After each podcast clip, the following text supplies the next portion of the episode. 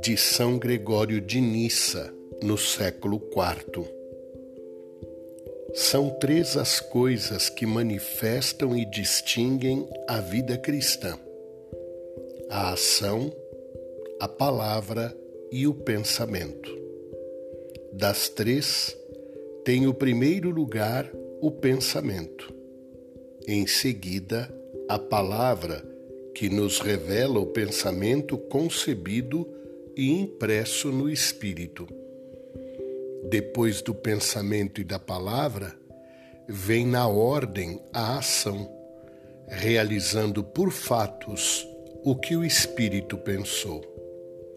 Portanto, se alguma coisa na vida nos induz a agir, ou a pensar, ou a falar, é necessário que o nosso pensamento, a nossa palavra e a nossa ação sejam orientados a Cristo.